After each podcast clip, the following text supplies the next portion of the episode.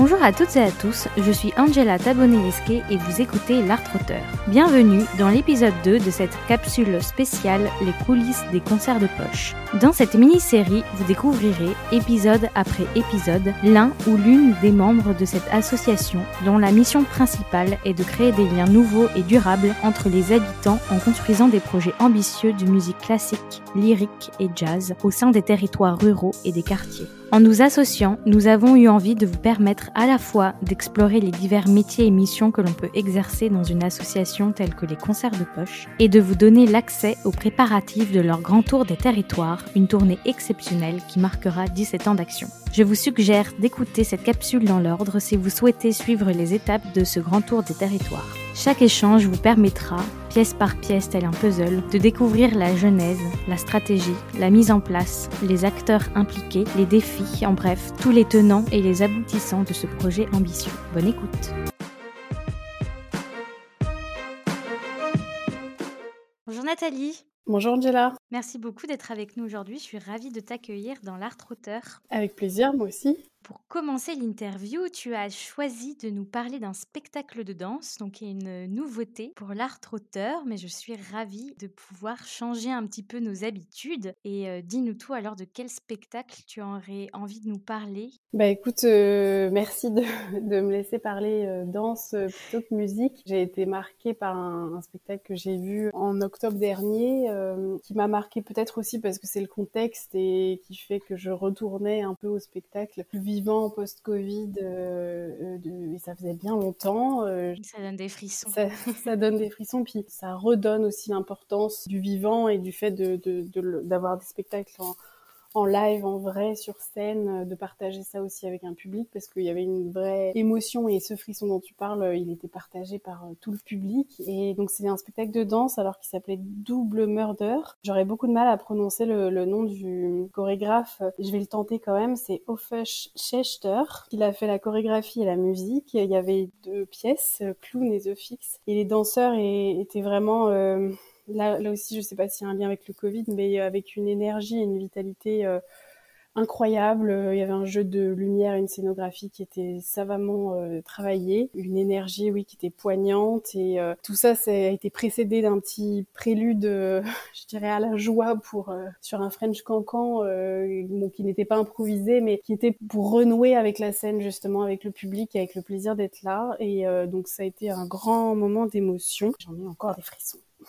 Eh ben, merci d'avoir partagé ce moment avec nous. En tout cas, on sent que le spectacle vivant, c'est quelque chose d'important pour toi et c'est d'ailleurs un leitmotiv, j'ai envie de dire, dans ton parcours. Après avoir validé un bac économique et social, ES, tu as intégré l'Institut d'études supérieures d'Aix-en-Provence, appelé communément Sciences Po Aix, et pendant ces années d'études, tu as fait un stage en tant qu'assistante de direction dans un théâtre au Canada, ainsi qu'un autre en tant que coordinatrice d'un festival où tu occupais également le poste d'assistante de direction. Et tu as terminé tes études par un master 2 économie, gestion, droit, mention, sciences politiques. Une première question me vient, pourquoi avoir décidé de rejoindre Sciences Po? Et pourquoi pas, je sais pas, une autre université ou un autre parcours?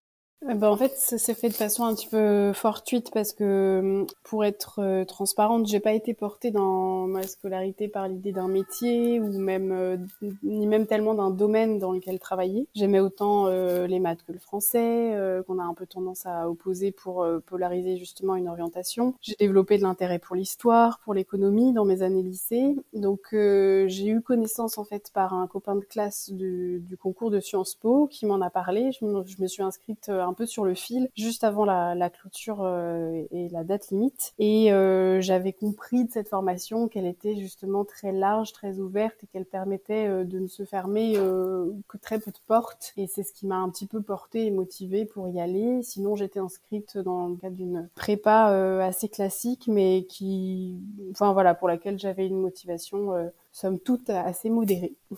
Et d'ailleurs, tu commençais à parler de ce concours d'entrée. Comment il s'est passé? Quelle sorte d'épreuve tu as eu à préparer? J'avoue que ça m'a beaucoup impressionné ce concours. Euh, on était très nombreux dans un amphithéâtre euh, avec des gens qui avaient préparé ce concours, euh, certains pendant une année de préparation dédiée, d'autres qui étaient post-bac comme moi. On avait une épreuve de réflexion en lien avec des thématiques d'actualité, une épreuve de langue, une épreuve sur un livre que j'avais lu très partiellement, pour être honnête, et puis une épreuve d'histoire. On est allé bah, à Aix en Provence, donc avec euh, les deux copains de classe qui faisaient ce, concours aussi. Et le midi, on a failli s'échapper en se disant qu'on mettrait euh, notre temps plus à profit en allant visiter la ville plutôt que de, poursuivre les épreuves. Mais finalement, l'après-midi, c'était le sujet d'histoire et qui m'a donné beaucoup plus d'inspiration la matinée. Et entre le jeu des coefficients et la prise en compte aussi de la notation du bac, euh, bah, finalement, j'ai eu la chance d'être prise à ce concours. En termes de cours, du coup, ça doit très certainement se rapprocher des épreuves que tu as pu passer.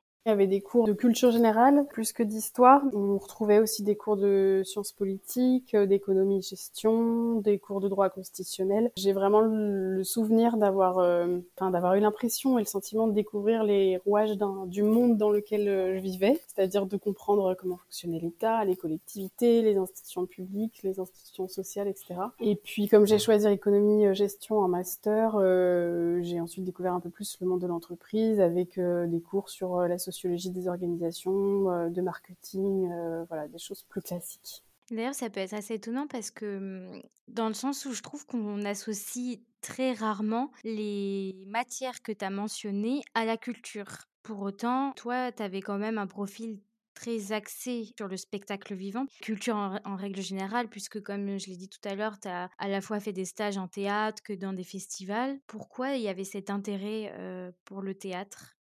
Le théâtre, il fait irruption dans ma vie quand j'étais en CM2, donc euh, toute jeune, grâce à une euh, professeure de français qui était passionnée et qui a initié sa classe et dont je faisais partie et qui nous a amené à rencontrer des artistes. Donc ça a changé beaucoup de choses pour moi, qui était enfant timide et très scolaire. Ça a changé aussi beaucoup de choses dans la dynamique de classe et ensuite j'ai pris des cours euh, du coup de, théâtre lorsque j'étais au collège et au lycée. J'y ai trouvé beaucoup de plaisir et en fait au moment de mon orientation professionnelle, je, bah justement, je ne savais pas trop quoi faire de cette passion, c'est-à-dire est-ce que je voulais être comédienne ou est-ce que je voulais trouver une autre manière de garder le théâtre dans mon quotidien? Et en fait l'idée du coup de travailler dans le milieu culturel, c'est vraiment confirmé au moment de choisir un stage. Je voulais euh, du coup comprendre les métiers de la culture, la manière dont se construisaient et se déployaient les projets d'artistes, euh, selon quels leviers, quelles étapes, etc.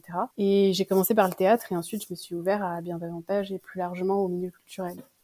Et c'est ainsi que j'ai réussi à relier euh, cette passion très personnelle qui est partie de la pratique avec l'idée de, de, travailler et d'œuvrer dans ce milieu en aidant des gens qui étaient le coup fondamentalement artistes euh, et qui avaient des projets à les, construire et à les déployer. Tu dirais que cette rencontre avec les artistes, elle t'a permis vraiment d'aimer le théâtre parce que ça te permettait de rendre le théâtre, qui est quelque chose quand même d'assez, entre guillemets, féerique, un peu plus réel en voyant vraiment les gens qui étaient derrière. J'y voyais, j'y vois toujours d'ailleurs un peu une double dimension, c'est-à-dire euh, il y a la dimension euh, liée à la pratique et au fait euh, soi-même en tant qu'enfant, adolescent même adulte, travailler avec des artistes, c'est apprendre en fait donc dans le théâtre ou dans d'autres domaines, c'est apprendre beaucoup de choses sur soi, c'est s'ouvrir, c'est lâcher prise, c'est essayer d'avoir une maîtrise de ses émotions tout en jouant avec celles-ci. Souvent ça se fait dans une dynamique de groupe, donc il y a un travail collectif, une ouverture, tous ces aspects-là, on va dire euh, impact euh, personnel, mon, moi, fait beaucoup de bien quand j'ai découvert le théâtre, euh, donc à titre personnel, individuel. et puis ensuite, la rencontre avec les, artistes, je pense, enfin, je pense que c'est ce qui permet de faire en sorte que ce soit réussi. C'est-à-dire que ma professeure de français, par exemple, de l'époque, qui était très inspirée, très inspirante, elle n'a pas remplacé les artistes. Elle préparait le travail avant qu'on rencontre des artistes et elle poursuivait le travail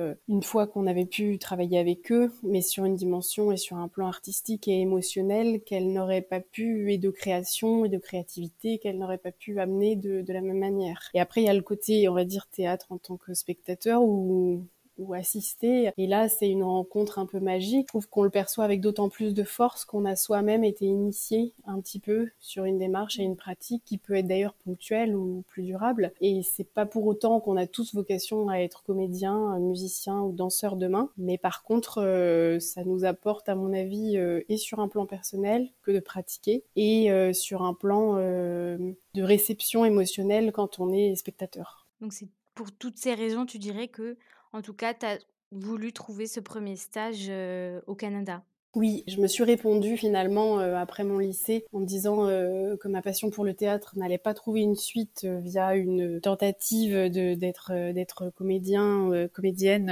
enfin, en tout cas, je voulais garder cette pratique artistique et de spectatrice, mais pas nécessairement aller plus loin et en faire une voie professionnelle. Par contre, je ne voulais pas quitter ce milieu et je voulais connaître et comprendre comment ce milieu justement se construisait, quels étaient ses métiers et comment on pouvait aider les artistes à euh, déployer au mieux euh, leur projet artistique. C'est ce qui m'a motivée à rejoindre le TNM, le Théâtre du Nouveau Monde, du coup, euh, au, Québec, et à me dire, là, je vais découvrir une palette de métiers, un fonctionnement et apprendre à un côté métier en fait. Rendre un peu plus concret euh, cette passion pour le théâtre dans ton métier. Mmh D'ailleurs, ce stage au Canada, je sais que ça peut être un peu compliqué d'obtenir un visa, euh, de trouver une offre, surtout quand c'est pas dans son pays natal. Comment ça s'est passé toi cette trouvaille de, stage au Canada? J'ai eu de la chance du coup euh, avec l'IEP, nous était mis à disposition un, listing de, de, stages effectués par d'anciens étudiants et il y avait une ancienne de Sciences Po qui était passée de Sciences Po Ex qui était passée par le Théâtre du Nouveau Monde et donc ça m'a immédiatement interpellée, donc je l'ai contacté et on a pu échanger. Et ensuite, j'ai candidaté, mais il n'y avait pas d'offre de stage en fait. Et donc les échanges d'ailleurs, ils ont duré un peu longtemps avec le Théâtre du Nouveau Monde parce que justement, ils prenaient pas de stagiaires a priori, c'était un peu exceptionnel. Mmh. Euh, en plus, euh, il y avait ces questions de visa que tu évoques, bah,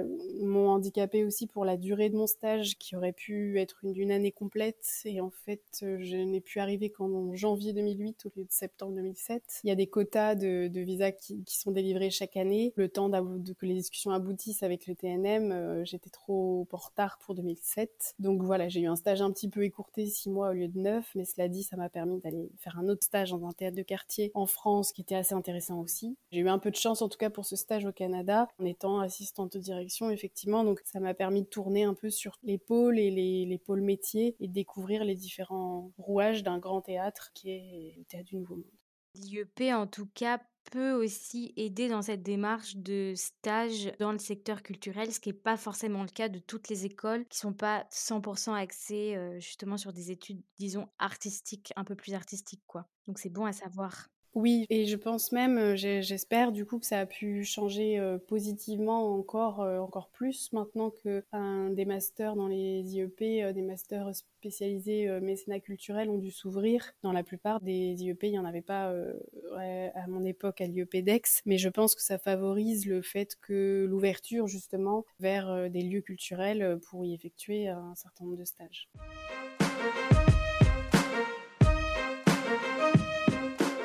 On parle beaucoup de théâtre, plus largement de spectacle vivant. Finalement, en 2013, tu as commencé à travailler au sein de l'association Les Concerts de Poche. Tu as commencé dans cette association en tant qu'administratrice et tu es maintenant directrice générale adjointe. Est-ce que tu peux nous parler des missions que tu es amenée à faire au quotidien?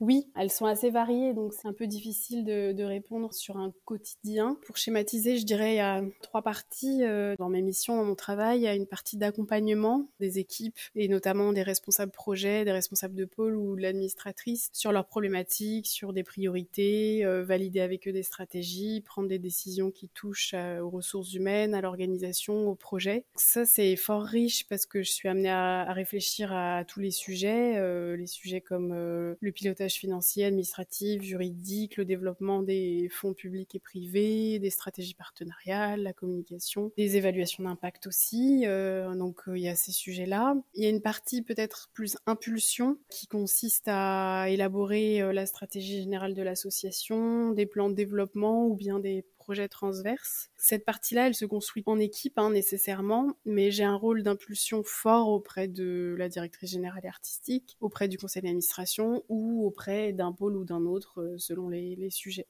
La troisième dimension de mon poste, ce serait la partie plus opérationnelle, où là, je, suis impliquée notamment bah, dans le développement de l'association via les relations partenariales au niveau des ministères, de certains mécènes. Euh, c'est aussi dans l'organisation et l'animation de certaines réunions stratégiques, telles que des comités de pilotage avec des partenaires, euh, les comités de direction ou comités de gestion en interne, et puis ensuite sur des dimensions comme co-définir et, et faire euh, exister un certain nombre de politiques internes sur les politiques salariales, euh, des, des questions organisationnelles, etc. on voit quand même que c'est un métier très varié et je comprends mieux pourquoi tu pouvais pas détailler entre guillemets un quotidien quoi. oui, mais c'est ça qui est très riche, c'est que les journées ne se suivent et ne, ne se ressemblent pas. Tu as parlé de cet aspect accompagnement et puis tu as en même temps du coup toutes ces missions qui se regroupent mais qui sont quand même diverses. Est-ce que c'est difficile de manager une équipe avec la crise sanitaire? Qu'est-ce qui te permet en fait de garder le cap qui soit à la fois réfléchir à tous ces sujets avec l'équipe, continuer à impulser une stratégie, à être quand même dans l'opérationnel? Qu'est-ce qui te permet de garder le cap?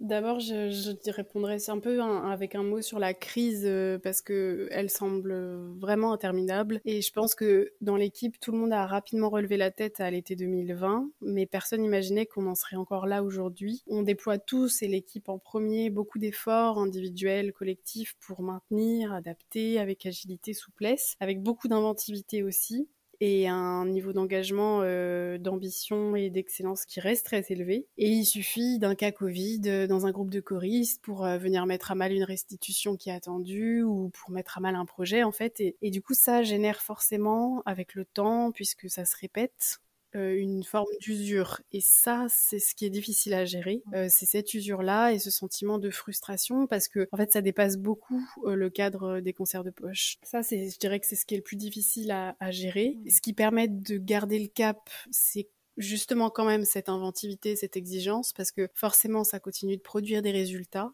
Et ces résultats nous nourrissent. Euh, les équipes en ont besoin. Elles déploient du coup des trésors d'énergie et de vitalité euh, qui portent leurs fruits. Les effets des concerts de poche sur les participants et sur les territoires sont démontrés. Et c'est ça donc qui est essentiel parce que c'est ça qui donne du sens à ce qu'on fait et c'est ça qui quelque part euh, permet de garder le cap. Et dans ma position, euh, ce qui est important et ce qui est difficile en même temps, euh, sur lequel il faut être dans le bon, le bon dosage, c'est de répondre à des problématiques euh, urgentes et opérationnelles et immédiate, tout en essayant de garder une hauteur de vue, parce que si on ne se préoccupe que d'aujourd'hui et que du quotidien, on a l'impression de, bah, maintenir un cap parce que euh, les projets euh, continuent de se poursuivre et on est heureux de ça évidemment, mais on oublie et on met de côté l'avenir et en fait le futur il s'écrit quand même aujourd'hui. Donc il faut aujourd'hui régler les problèmes d'aujourd'hui tout en pensant à construire euh, ce que seront les concerts de poche dans les prochaines années.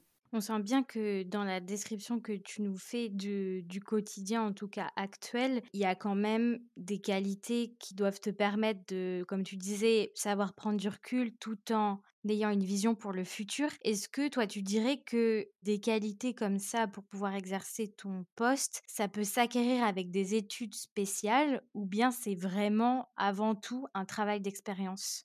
Je dirais que l'expérience aide à avoir euh, du recul et essayer de, prendre une hauteur de vue. En tout cas, au concert de poche et ou dans l'associatif peut-être en général, il faut, je pense, pouvoir euh, conjuguer régulièrement des dimensions et stratégiques et opérationnelles. On, peut difficilement s'extraire de, l'opérationnel et n'être que dans, la stratégie pure, euh, le risque euh, étant d'être coupé du terrain, des réalités et d'être finalement un peu en décalage avec ce qu'il faudrait réellement concevoir en termes de stratégie. Et à l'inverse, comme je le disais un peu précédemment, le, côté urgence et, et, le fait qu'il peut y avoir euh, plusieurs feux au, même, au même moment à, plusieurs endroits pourrait inciter à n'être que dans l'opérationnel pour répondre à l'urgence et oublier du coup la dimension stratégique qui implique de penser et de construire l'avenir. Donc l'expérience aide nécessairement à avoir cette double dimension. Je pense qu'il y a une question d'appétence aussi très forte, de savoir où est-ce qu'on veut se situer, quel est le bon dosage pour soi-même. Et puis en termes de qualité, après, elle elles sont très liées à des questions organisationnelles, c'est-à-dire euh, justement ne pas se laisser dépasser par une feuille de route euh, trop pleine, euh, pouvoir dégager des temps où on s'oblige à, à s'extraire d'un quotidien pour regarder plus loin, regarder plus haut, fixer des caps, des priorités, avoir des outils, être structuré dans son organisation, bien prioriser, savoir reprioriser sans cesse. Finalement, il n'y a pas de recette miracle, mais il n'y a pas non plus de, je dirais, de qualité inaccessible à mon avis. Mmh. Donc si je comprends bien, en termes d'études, il y a sûrement des études qui permettront de prendre en main des outils comme tu es en train de décrire ou de mettre en place une organisation avant d'entrer dans un poste de direction peut-être, mais que quand même c'est avec l'expérience qu'on arrive du coup à prendre des décisions de manière plus facile, prendre du recul, toutes ces qualités que tu as décrites. Oui, c'est ça. Les études outils amènent à mmh, structurer une pensée, une organisation, à avoir une culture générale qui permet ensuite d'apprendre plus vite tout seul, de façon empirique, ou avec des formations, ou avec des collègues, ou avec euh, un certain nombre d'outils, ou des formations même complémentaires, euh, courtes ou longues. Mais je dirais que c'est un socle important, mais tout ne repose pas sur les études. Ensuite, euh, effectivement, il y a beaucoup de choses qui doivent venir un peu de, de soi, et puis du terrain, encore une fois. les équipes, même dans une position hiérarchique, les équipes sont toujours des humains riches pour se nourrir et pour progresser. Et en termes de mission, justement, qu'est-ce qui va aller différencier ton poste de directrice générale adjointe et le poste de directrice générale de Gisèle? Bah Alors, je pourrais répondre pour les concerts de poche, mais c'est en fait quand même assez différent euh, selon chaque structure parce que plus une structure est grande et forcément plus les missions sont bien différenciées, bien spécifiques, plus les structures sont petites et plus il y a une perméabilité. Par exemple, on va avoir euh, parfois euh, des choses qui sont très cloisonnées, très séparées, avec un directeur général qui est complètement euh, tourné vers l'externe et en charge des relations partenariales, de la représentation, etc. Quand la direction générale adjointe sera tournée vers l'interne, par exemple, pour organiser, structurer, accompagner, superviser les équipes, etc. C'est pas le cas au concert de poche, par exemple, mais en fait, je, parlais de taille de structure aussi parce que au concert de poche, quand je l'ai rejoint du coup l'association, on était 13 salariés, donc euh, ça fait 9 ans qu'on se pratique avec euh, Gisèle sur, euh, sur des fonctions de, direction ensemble, même si j'ai commencé en tant qu'administratrice. Donc là, c'était assez sectorisé, mais du coup, on a un mode de fonctionnement qui est assez intuitif finalement, et avec des missions qui sont pas si différenciées, c'est-à-dire que Gisèle ayant, étant directrice générale et artistique, elle occupe une bonne partie de son temps sur cette direction artistique, et ce serait même d'ailleurs une nécessité un souhait d'aller plus loin. Et en direction générale, en fait, euh, on, travaille vraiment plus en binôme et Gisèle est en validation. Mmh en décision sur un certain nombre de choses sur lesquelles il faut bien trancher. Et effectivement, c'est du coup en tant que directrice générale, elle est là pour ça. Et moi, je suis du coup dans le rôle de l'impulsion, la proposition, euh, la construction. Tout ça se fait de façon étroitement liée. Encore une fois, d'une structure à une autre, ça varie et il y a beaucoup de, choses qui dépendent aussi de l'organigramme général, du rôle que prend le conseil d'administration, parce que des fois, un conseil d'administration très très investi peut avoir un président qui forme un binôme avec le DG, qui peut ressembler à euh, un fonctionnement DG-DGA dans d'autres structures en fait. Donc ça dépend beaucoup de la personnalité du dirigeant numéro 1, on va dire, et de l'organigramme et de la gouvernance. D'accord. DG, direction générale, et DGA, direction générale adjointe. C'est ça? Oui. Ok. Super, merci. Donc, tu as commencé à l'évoquer quand tu es rentré au concert de poche en 2013. C'était une équipe de 13 salariés qui organisait 60 projets de territoire par an et avait un budget de 1 million d'euros. Au moment où on enregistre cet épisode, donc c'est-à-dire en décembre 2021, les concerts de poche, c'est une équipe de 42 salariés permanents qui mène 125 projets de territoire par an et qui a un budget prévisionnel 2022 de presque 4 millions d'euros. Comment tu expliques cette montée en puissance en si peu de temps Parce que c'est quand même très resserré. Je pense que l'objet des concerts de poche, le projet des concerts de poche répond vraiment à un besoin. C'est ça, je dirais, l'élément principal de, cette montée en puissance. C'est-à-dire que l'association, elle est née euh, par l'idée et la dynamique de Gisèle Magnan en 2005. Elle a expérimenter son projet, qui a connu, malgré des difficultés de, on va dire, inhérentes à tout lancement de projet, qui a connu un, succès et, euh, et, une efficacité euh, incroyable. Les territoires s'en sont emparés et finalement, je dirais, euh, ce qui a amené ce, ce, développement et cette croissance ces dernières années, c'est les sollicitations qui se sont multipliées avec des partenaires fidèles pour ceux qui étaient déjà là et nouveaux ensuite qui ont fait confiance et qui ont perçu aussi le potentiel de l'association je, continue de penser que l'association n'en est qu'à ses débuts Elle a 17 ans, elle a connu des grands développements, mais je pense qu'il y en a d'autres à venir, avec des défis et des, orientations à, choisir, à donner avec des questions d'enjeu, de... c'est pas rien non plus pour une structure de grandir de cette manière-là. L'objet est unique, le savoir-faire est unique et c'est aujourd'hui une grande satisfaction aussi de voir que les préoccupations qui étaient et qui sont toujours celles des concerts de poche ont aussi fait un peu tache d'huile et que dans les, dans les politiques publiques et même euh, l'inspiration d'autres acteurs culturels, un certain nombre d'éléments sont repris et je pense que ça va dans le bon sens euh, en termes de démocratie culturelle, de droits culturels, d'accès à la culture et de manière de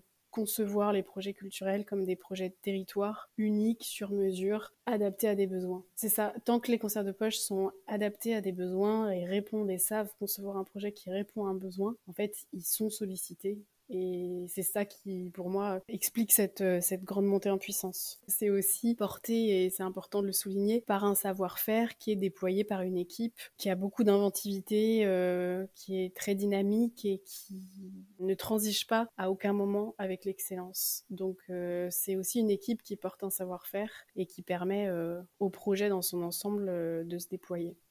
Super, alors j'espère qu'on pourra encore aller voir, des concerts de poche dans plusieurs années. Ah oui.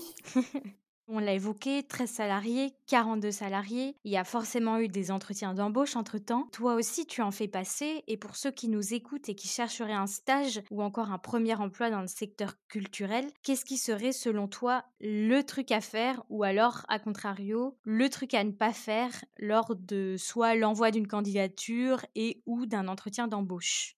Je pense que c'est important euh, de savoir valoriser ce qu'on fait sans se survendre, c'est-à-dire de ne pas euh, prétendre maîtriser qu'on saura faire ce qu'on n'a encore jamais fait ou ce sur quoi on n'est pas formé. Parce que je pense qu'il y a une dose de pragmatisme qui est nécessaire dans le cadre de recrutement, euh, aussi bien de la posture du recruteur qui ne trouvera jamais le candidat rêvé qui coche 100% euh, des cases, et aussi bien euh, de la part du candidat qui ne trouvera pas le poste rêvé absolument parfait. Donc il y a des enjeux un peu de priorisation et puis de se dire bah, je suis candidat euh, parce que euh, je, suis compétent sur 90% des choses et ou 80% et le reste je vais l'acquérir. Et puis le recruteur de se dire bah, j'ai priorisé euh, les compétences clés. Celles-ci sont essentielles celles-ci sont indispensables celles-ci sont potentiellement transmissibles. Et en fait c'est important de savoir quand on recrute quelqu'un quel est en gros son niveau exact. Parce qu'en fait il y a toujours une période d'essai. Donc si on s'est survendu de toute façon, ça va se voir et on va aboutir à une période d'essai qui va être ratée, qui va être souvent du coup bah, une grande perte financière et de temps pour euh, l'employeur et qui est aussi très déstabilisante pour le candidat parce que forcément ça le met dans une situation d'échec qui va pas l'aider sur ses postes suivants à réussir. Donc je pense que là-dessus, un côté euh, se valoriser oui,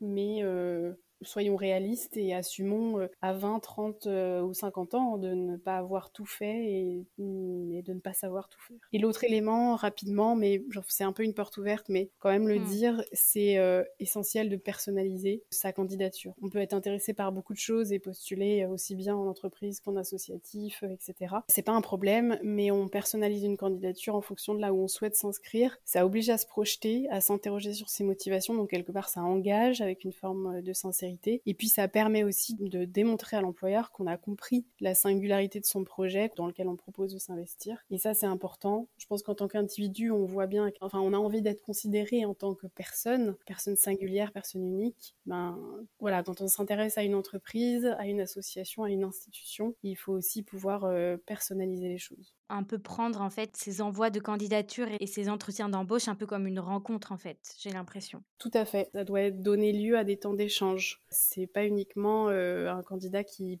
passe un entretien, c'est un échange entre une personne qui représente une structure, qui offre un emploi, et une personne qui, en tant qu'individu, euh, lui offre une capacité de travail. C'est vraiment euh, comme ça que je perçois le recrutement, l'idée qu'il y, ait cette, cette rencontre et que, et que ça matche toi aussi, forcément, t'es rentrée dans l'association par un entretien d'embauche. Il y a eu ensuite une évolution de poste, puisque on le disait, tu es rentrée administratrice, tu es maintenant directrice générale adjointe. Comment elle s'est passée cette évolution de poste? Est-ce qu'on pourrait dire en quelque sorte que tu as évolué avec l'association?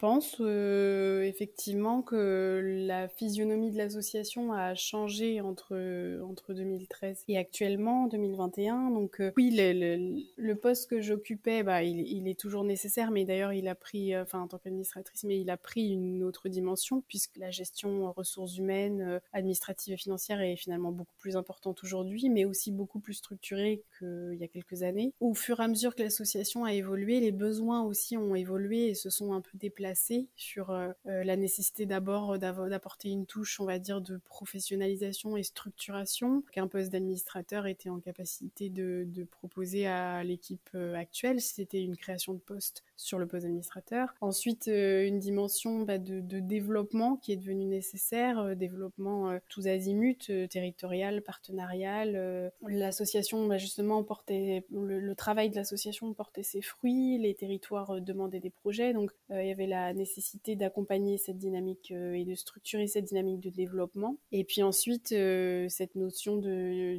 direction générale adjointe, euh, ou peut-être sur la phase où l'association est devenue, a passé un cap en termes de, seuil, d'échelle, la nécessité de, de, structurer avec des pôles et des responsables qui encadrent chaque pôle, donc de prendre un peu plus de hauteur et d'être dans une dimension non plus d'accompagnement des équipes et d'une quasiment 25-30 personnes, mais plutôt deux responsables de pôle, chacun en capacité d'accompagner de façon plus étroite et plus fine des équipes et donc de monter aussi en, on va dire, en hauteur de vue pour penser euh, l'après, pour euh, penser les stratégies, pour euh, travailler sur le modèle économique, les relations partenariales, beaucoup pour construire l'association de demain. Et on n'est quand même pas sur les mêmes postes et les mêmes missions. Est-ce que toi, il y a eu des ressources qui t'ont aidé justement à évoluer aussi dans ta prise de poste? Je sais pas, peut-être des formations, des livres ou même peut-être des outils qui t'ont vraiment aidé et qui t'aident peut-être encore toujours aujourd'hui?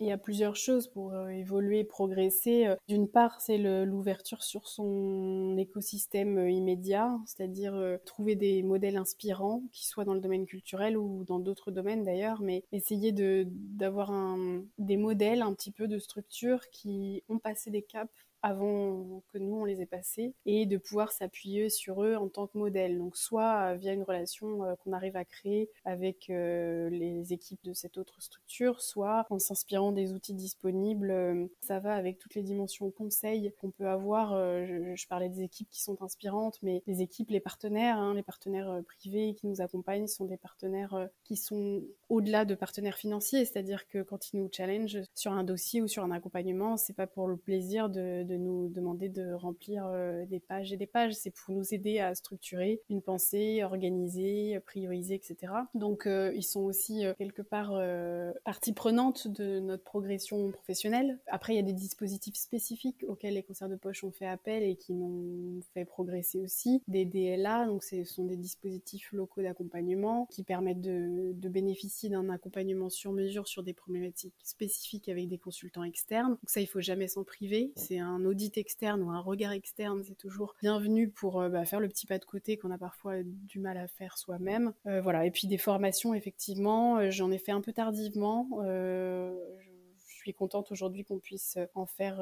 profiter plus régulièrement l'équipe. Les, formations, c'est pareil, ça amène du recul, un peu de structuration, un peu de théorie sur des choses qu'on développe de façon empirique. Puis le conseil d'administration, Gisèle en tant que directrice générale, les équipes aussi tout ça cumulé euh, amène à progresser avec beaucoup d'auto-formation, aller chercher l'information et lire effectivement un certain nombre de ressources, mm. se spécialiser, faire appel sur des sujets très spécifiques à des cabinets ou des experts. Je pense là au domaine juridique par exemple, où bon, on peut monter en compétences, mais euh, parfois il faut l'avis d'un expert, quoi. D'accord, donc bien s'entourer, prendre tout ce qu'il y a à prendre autour de soi, rester ouvert et rester à l'affût. Et si je m'intéresse plus particulièrement au grand tour des territoires, pendant les épisodes précédents, on a eu l'occasion de connaître les tenants et aboutissants de ce projet. Un projet comme celui-ci, comment ça s'organise en termes de temporalité? À partir de quand ça commence à se penser, à mettre en marche en fait la machine? Eh ben, je dirais euh, un an avant pour pouvoir euh, définir euh, les étapes clés.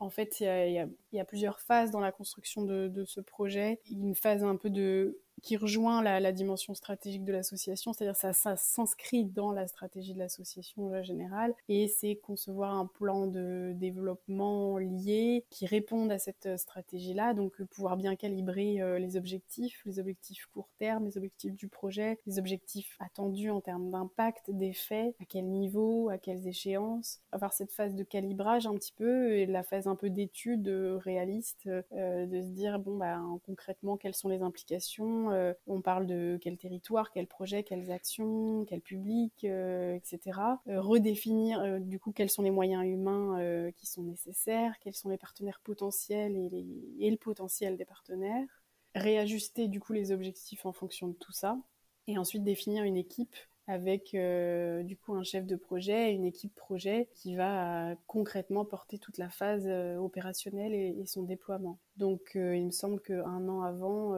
c'est pas trop tôt.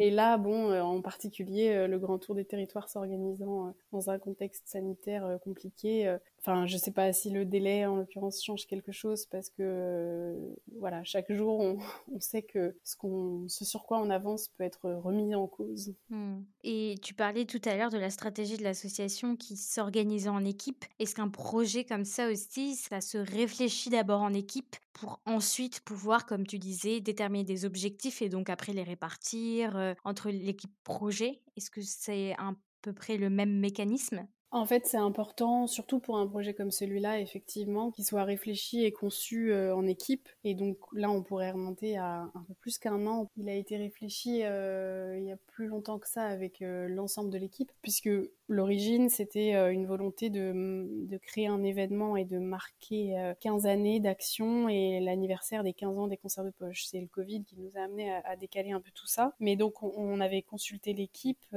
qui est essentielle pour concevoir un tel projet encore une fois. D'une part, euh, par rapport à l'expertise et la connaissance des territoires, des publics. C'est-à-dire que c'est pas un événement dans le sens événementiel. C'est un événement, on voulait concevoir un événement qui nous ressemble, qui ressemble à ce que les concerts de poche font, qui une dimension inédite et marquante et euh, qui permettent aussi une expérimentation. Euh, donc il fallait bien partir de notre savoir-faire, de la pertinence de ce qu'on pouvait proposer pour répondre aussi encore à des enjeux et des besoins euh, locaux et territoriaux pour pouvoir essayer de lui donner cette dimension exceptionnelle et d'insuffler ça. Donc on est parti d'une réflexion vraiment collective qu'on a structurée ensuite et ensuite c'est là la charge de la direction de définir l'ambition, les moyens et la temporalité et d'arbitrer sur le projet définitif mais qui a bien été construit sur cette dynamique collective et qui est d'ailleurs porté par beaucoup de personnes de l'équipe au-delà du, chef de projet euh, qui le pilote. Bon, un projet ambitieux et qui, j'espère, euh, se déroulera comme prévu, que le Covid n'ira pas mettre son nez dedans. on, euh, on arrive euh, sur la fin de ce moment passé ensemble. Est-ce que tu pourrais nous dire ton meilleur souvenir depuis que tu es entré au concert de poche? Donc, je sais que ça fait quelques années quand même. Tu l'évoquais, 9 ans, presque 10, que tu es au concert de poche. Donc, peut-être qu'il y en a plusieurs. J'en ai énormément de, de, très beaux souvenirs sur des plans assez différents. Il y a des rencontres artistiques qui sont très marquantes, et puis notamment des rencontres artistiques euh, qui ont quelque part, je dirais, font, on fait descendre de leur piédestal ou du piédestal sur lesquels je les mettais certains, certains artistes. On va pas citer de nom. Non. mais c'est des, euh, des expériences fortes, mais c'est aussi, enfin, c'est aussi ce qu'on projette des artistes euh, parfois qui est intéressant de voir à l'occasion d'une soirée partagée avec eux, de répétition, etc., de voir à quel point il y a une projection et un fantasme aussi sur, euh, sur l'artiste inaccessible qui en fait se révèle être euh, quelqu'un de, bah, pour le coup, de très accessible, de très humain, euh, très volontaire et impliqué dans la transmission. Donc voilà, je dirais des belles découvertes artistiques et humaines donc au concert de poche, des moments d'équipe aussi très forts. je pense l'anniversaire des 10 ans des concerts de poche qui a réuni l'ensemble de l'équipe. Donc c'était un, entre 2015 et 2016. On a fait des tournées régionales en 2015 et un événement à Paris en 2016. C'était un moment fédérateur euh, qui nous a tous réunis et pour lequel je garde un, souvenir assez fort. J'ai des échanges aussi euh, très chouettes avec, euh, dans le cadre des études d'impact qu'on a pu faire, des retours de participants, des retours terrain, parce que je, je, suis pas la personne qui est la plus sur le terrain, donc c'est aussi important de, pouvoir avoir ces retours-là, ces retours directs de, des participants, de se dire bon, on a en fait un, un effet qui est très fort et positif, et quand il est mis en mots, il, est, très fort. Mais c'est important de le vivre aussi, c'est-à-dire que c'est là où c'est toute la limite que d'essayer de le rendre visible, c'est qu'en fait, il n'y a rien de mieux que d'aller sur le terrain pour le voir, et donc là aussi, je dirais chaque déplacement, concert ou atelier est un, un de mes meilleurs souvenirs aussi.